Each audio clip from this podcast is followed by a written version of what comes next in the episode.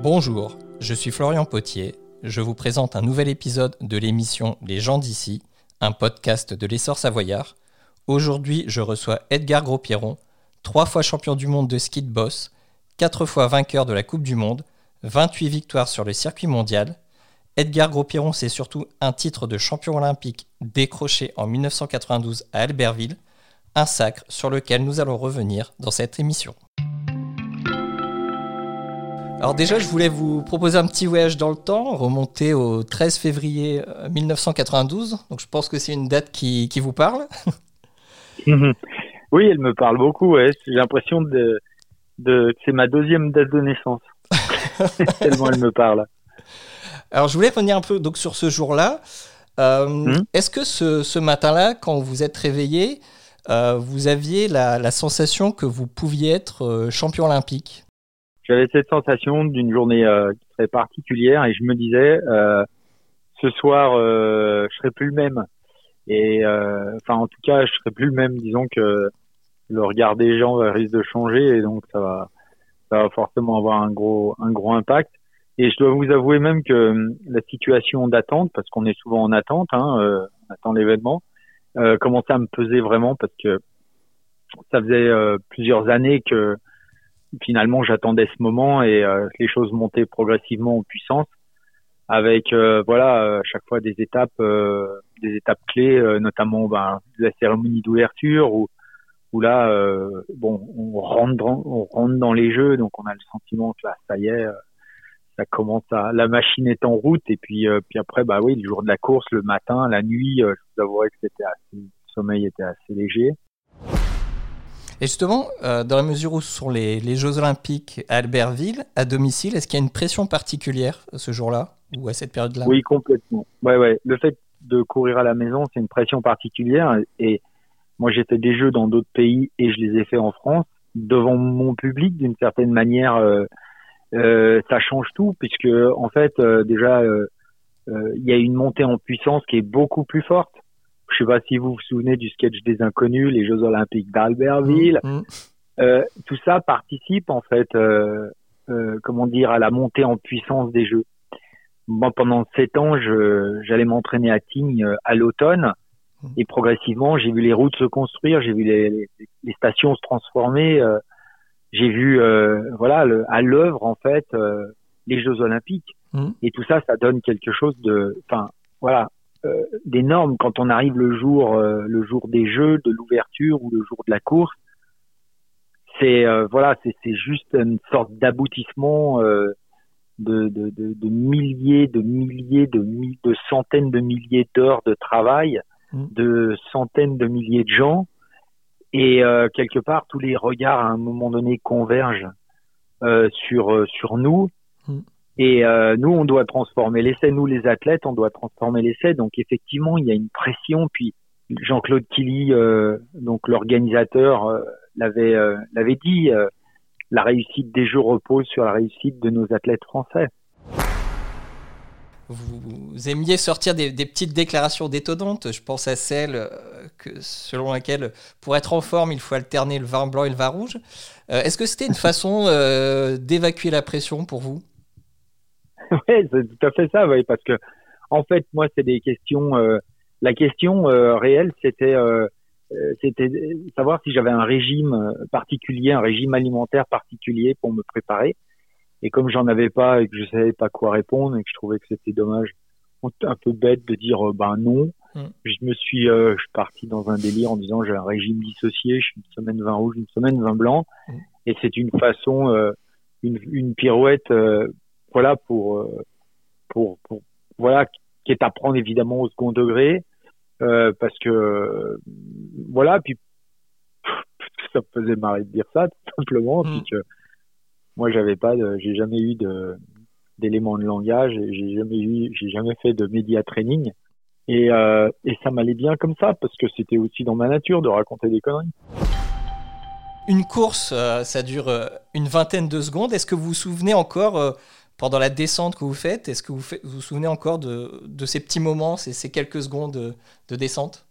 Je me souviens de, ouais, de quelques moments. Le, le, portillon de départ quand je pousse, une faute que je fais à la, quelques virages après le premier saut, et puis le, le, temps que je prends à faire trois virages après la ligne d'arrivée, ouais, c'est des choses que ouais, je, je, me souviens bien. Alors, mmh. vous, vous devenez le, premier euh, champion olympique en, ski de boss, parce qu'en 88, vous êtes médaillé de bronze, mais on, euh, le, ski de boss est encore un, sport de, démonstration. Qu'est-ce que ça fait d'être le premier champion olympique de cette discipline?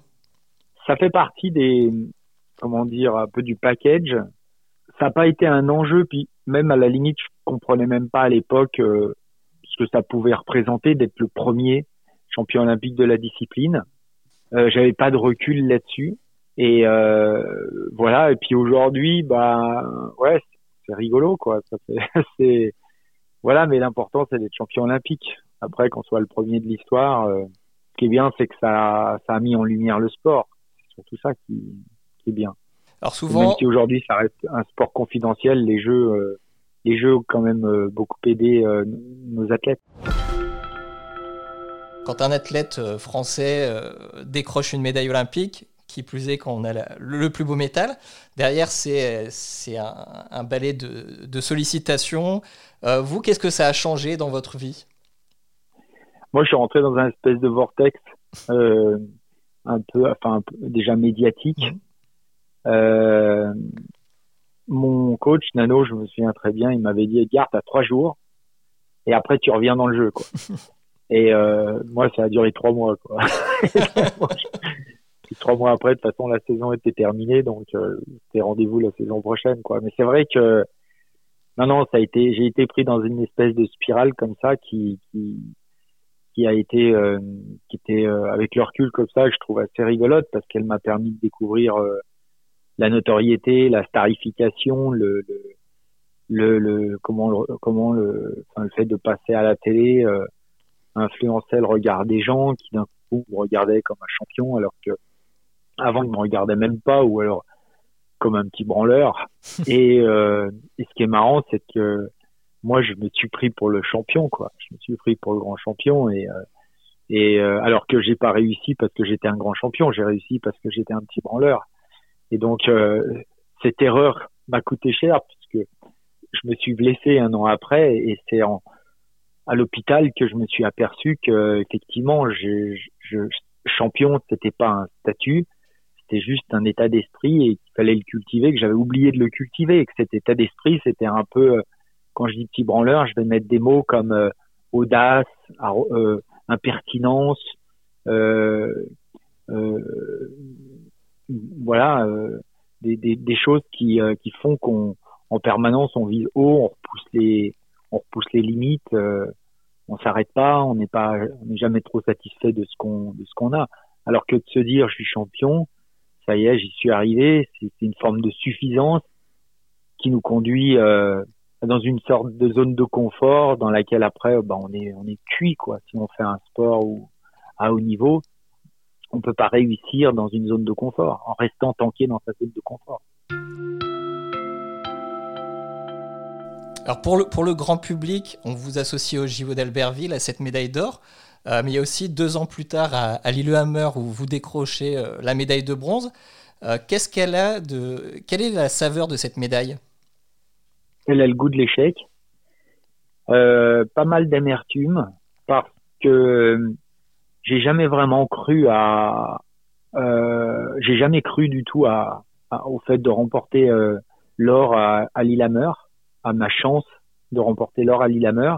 Et ça a été une erreur, euh, ça a été une vraie erreur de pas y avoir cru. Et c'est pour ça que elle a le goût de l'amertume. C'est parce que j'aurais dû, j'aurais dû y croire tout simplement. Et et, euh, et quand je vois comme comme j'ai skié, euh, on va dire jusqu'à quelques virages de la ligne d'arrivée, euh, voilà, j'avais pas à rougir, au contraire. Et euh, message, comme j'avais jamais vraiment cru avant, bah, j'ai pas été bon quoi sur ce coup-là. Et d'ailleurs, j'ai fait une faute euh, à quelques mètres de la ligne d'arrivée qui m'a coûté, euh, qui m'a coûté euh, l'argent, peut-être l'or, on ne sait pas ça, mais qui m'a coûté cher, ouais. Oh. Donc, donc ouais, c'est une, c'est une déception maquillée en, une, en soulagement parce que quand j'ai franchi la ligne d'arrivée, enfin pas quand j'ai franchi la ligne d'arrivée, mais quand on m'a mis remis la médaille de, de bronze sur le podium. Je me suis dit ouf, ça c'est fait.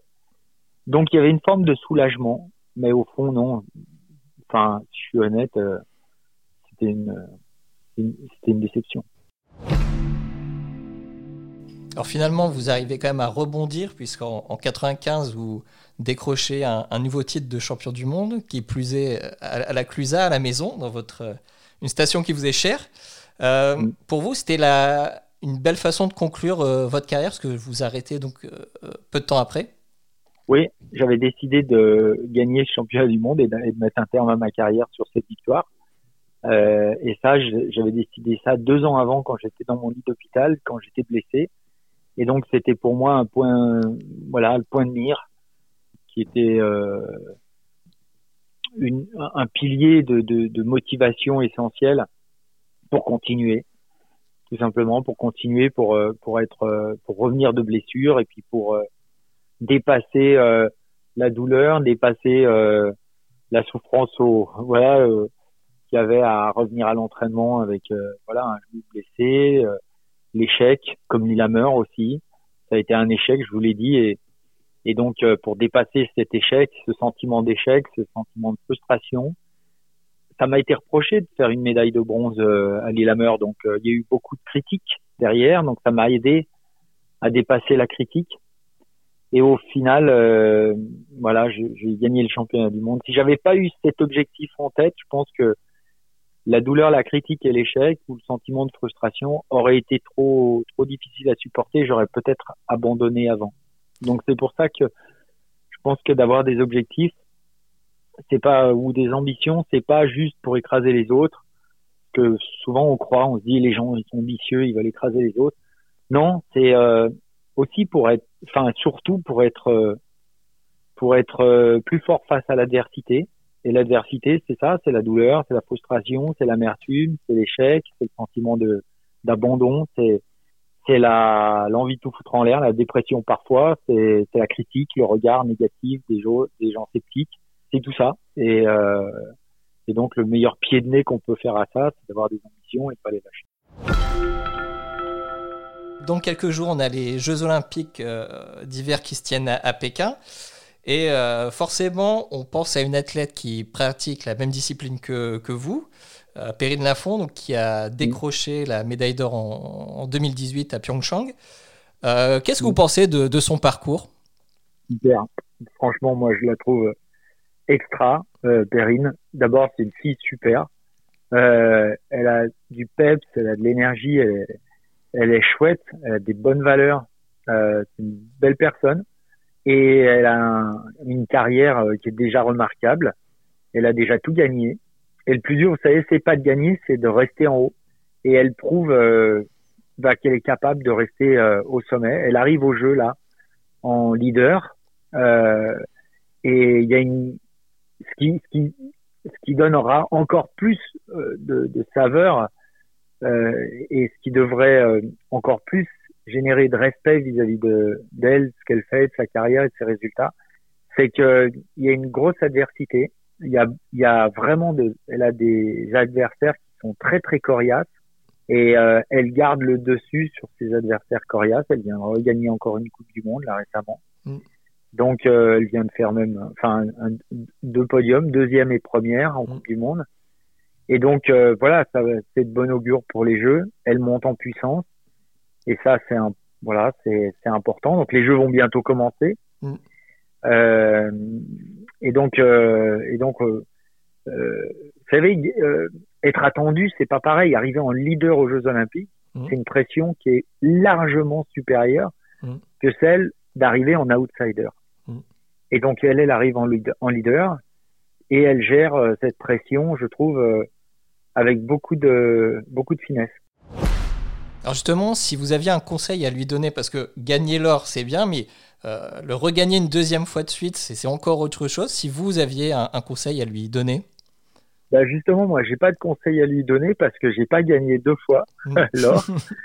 Et puis d'une manière générale, j'ai assez peu de conseils à lui donner parce que euh, la seule chose que je peux lui, lui, lui apporter, euh, c'est des encouragements. et des, avant et des félicitations après parce qu'elle elle se débrouille vraiment bien toute seule. Et donc, euh, donc voilà, euh, les, les euh, ouais, non, vraiment respect quoi. Vous venez d'écouter un nouvel épisode de l'émission Les gens d'ici, un podcast de l'essor savoyard. En attendant de découvrir une nouvelle personnalité, vous pouvez suivre l'actualité locale au quotidien sur notre site internet www.l'essorsavoyard.fr.